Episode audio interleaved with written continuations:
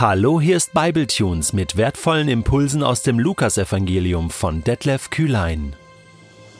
Der heutige Bibletune steht in Lukas 21, die Verse 1 bis 4 und wird gelesen aus der neuen Genfer Übersetzung. Jesus blickte zum Opferkasten und sah, wie die reichen Leute ihre Gaben hineinwarfen.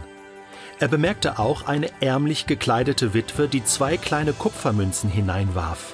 Da sagte er, ich versichere euch, diese arme Witwe hat mehr gegeben als alle anderen. Sie alle haben ihre Gaben aus ihrem Überfluss gegeben. Diese Frau aber, so arm sie ist, hat alles gegeben, was sie besaß, und alles, was sie zum Leben nötig hatte. Zwei kleine Kupfermünzen machen den Unterschied aus. Es gibt dieses bekannte Sprichwort im Altdeutschen, Wer den Pfennig nicht ehrt, ist des Talers nicht wert. Du kannst überzeugt sein, dass vor Gott der Pfennig, der Cent, der kleine Kupfertaler, die kleine milde Gabe etwas zählt und dass er es sieht. Das sehen wir in dieser Geschichte. Wir haben das noch so im Ohr, dass Jesus mal darüber gesprochen hat, wer im Kleinen treu ist, den werde ich über Meer setzen. Wir haben es im Ohr, dass er darüber gesprochen hat, wer bereit ist zu dienen. Ähm, der wird gesehen im Himmelreich.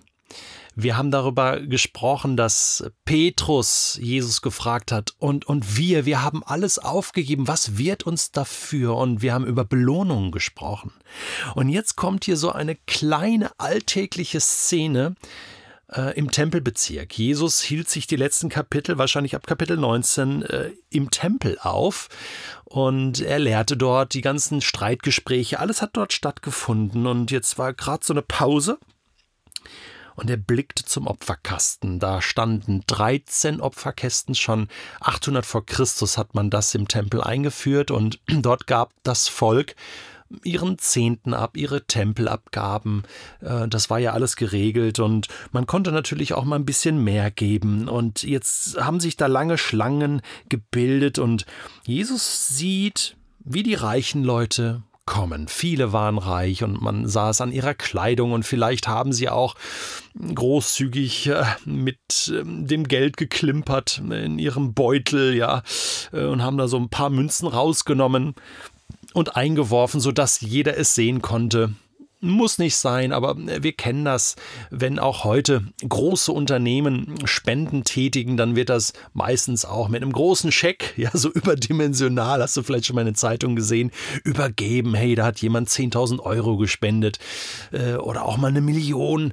Ähm, jetzt kommt es hier in dieser Geschichte gar nicht so sehr auf die Höhe an, ja doch schon auf die Höhe. Nein, es geht mehr um die Verhältnismäßigkeit um die innere Haltung, um, um den Glauben dahinter. Schauen wir mal genau. Er bemerkte eben auch diese ärmlich gekleidete Witwe. Ja, man hat es an der Kleidung angesehen, sie konnte sich nicht viel leisten. Die Kleidung war zerschlissen. Es war eine Witwe. Vielleicht guckte sie auch ein bisschen traurig. Das wissen wir nicht. Auf alle Fälle ärmlich. Und jetzt war sie an der Reihe. Und ich weiß nicht, warum Jesus genau gesehen hat, dass es zwei äh, Lepta waren. Ähm, äh, Lepta, also ein Lepton ist eine Kupfermünze, die kleinste Währungseinheit, die es damals gegeben hat. Also wirklich das Allerkleinste. Wir würden heute sagen zwei Cent. Na, vielleicht nicht ganz, vielleicht schon ein bisschen mehr, aber das war alles, was sie hatte, und sie hatte es wahrscheinlich so in ihrer Hand liegen, und vielleicht hat sie einen kurzen Moment noch gewartet, soll ich oder soll ich nicht. Jesus beobachtete diese Szene. Und dann warf sie diese zwei Kupfermünzen hinein. Und dann sagte Jesus, Habt ihr das gesehen? Also es steht da nicht so im Text, aber ich glaube, ich glaube, er hat ein bisschen länger mit, mit den Jüngern gesprochen, denn die haben das vielleicht ja gar nicht beobachtet und, und er hat seine Jünger angestupst und gesagt, hey, habt ihr das gesehen? Hey, was sich da gerade abgespielt hat, schaut euch das mal an. diese Witwe, seht ihr, die geht da gerade, die geht da gerade langsam weg. Diese Frau hat gerade mehr gegeben als alle anderen. Die hat ihren kompletten Lebensunterhalt für diesen Tag geopfert. Was muss die für ein Vertrauen haben? Also, sie ist ja schon arm und nachdem sie das gegeben hat, war sie noch ärmer. Die anderen, sagt er, im Verhältnis dazu, ja, natürlich haben die viel gegeben. Und es ist auch so, wer viel gibt, auch in der Menge, wer, wer, wer wer tausend Denare damals gegeben hat, wer vielleicht mal ein Talent gegeben hat, das waren, das waren ähm, 6000 Denare. Also das ist schon sehr viel Geld und ganz reiche Leute konnten so viel geben. Und natürlich kannst du mit den Summen mehr bewegen, völlig klar. Und das segnet Gott auch und das wünscht sich Gott auch. Aber es geht hier um die Frage des Opfers. Was bin ich bereit, Gott zu geben im Vertrauen darauf, dass er es gebraucht und dass er die Lücken, die dadurch entstehen in meinem Leben, wirklich füllt. Ist es wirklich ein Opfer? Ich sage jetzt mal so, wenn ein Millionär 1000 Euro gibt und wenn ein Arbeitsloser 10 Euro gibt? Verstehst du? Jesus sieht die Verhältnismäßigkeit und ich finde das gerecht und finde das fair, dass er diese arme Witwe hier zum Vorbild erhebt und sagt, hey, die Frau, die hat mehr gegeben. Die hat mehr gegeben. Es geht hier noch nicht einmal jetzt hier besser oder schlechter, darum geht es nicht, sondern dass Jesus das sieht.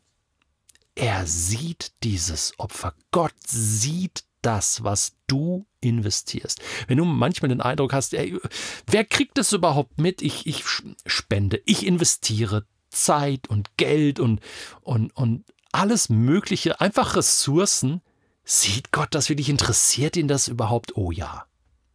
Das heißt hier, Jesus blickte dahin und er sah es. Er sah es. Er bemerkte auch diese ärmlich gekleidete Witwe, was du aus deinem Mangel heraus trotzdem tust für Gott, ich möchte das mal so allgemein formulieren, das sieht Gott. Und er bewertet es wirklich hoch, er rechnet es dir hoch an. So arm sie ist, hat sie alles gegeben.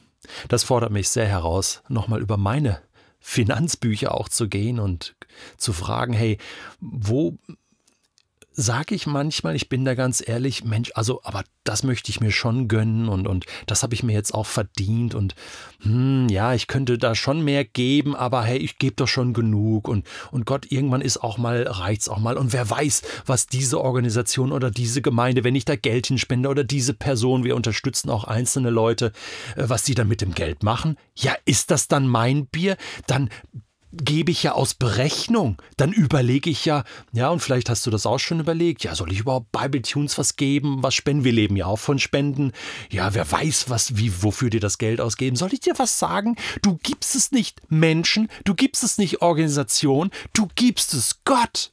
Im Vertrauen auf Gott, das ist dein Bier. Du musst das mit ihm klarkriegen. Und weißt du was? Er sieht es und er wird dich segnen. Ich war so berührt, wie ich vor, ach, vielleicht ist es jetzt zwei oder drei Jahre her, eine Spende von fünf Euro bekommen habe. Fünf Euro. Damit können wir nicht wirklich viel machen hier in Bible Tunes. Fünf Euro, das ist, ja, da können wir vielleicht eine halbe Packung Kaffee von kaufen für unser Büro. Spaß beiseite. Ich möchte dir erklären, diese fünf Euro, die sind bei mir eingerahmt in meinem Büro. Das war die größte Spende, die wir je bekommen haben. haben. Und zwar von dem achtjährigen Felix, der Bibletunes Kids hört und irgendwann sich dachte, hey, ich möchte etwas geben. Und dann hat er sich, acht Jahre alt, etwas von seinem Taschengeld abgezwackt, hat es in einen Briefumschlag gesteckt und draufgeschrieben, für Bibletunes von Felix, 5 Euro. Das werde ich nie vergessen. Dieser Felix der ist gesegnet von Gott und der hat einen großen Glauben bewiesen.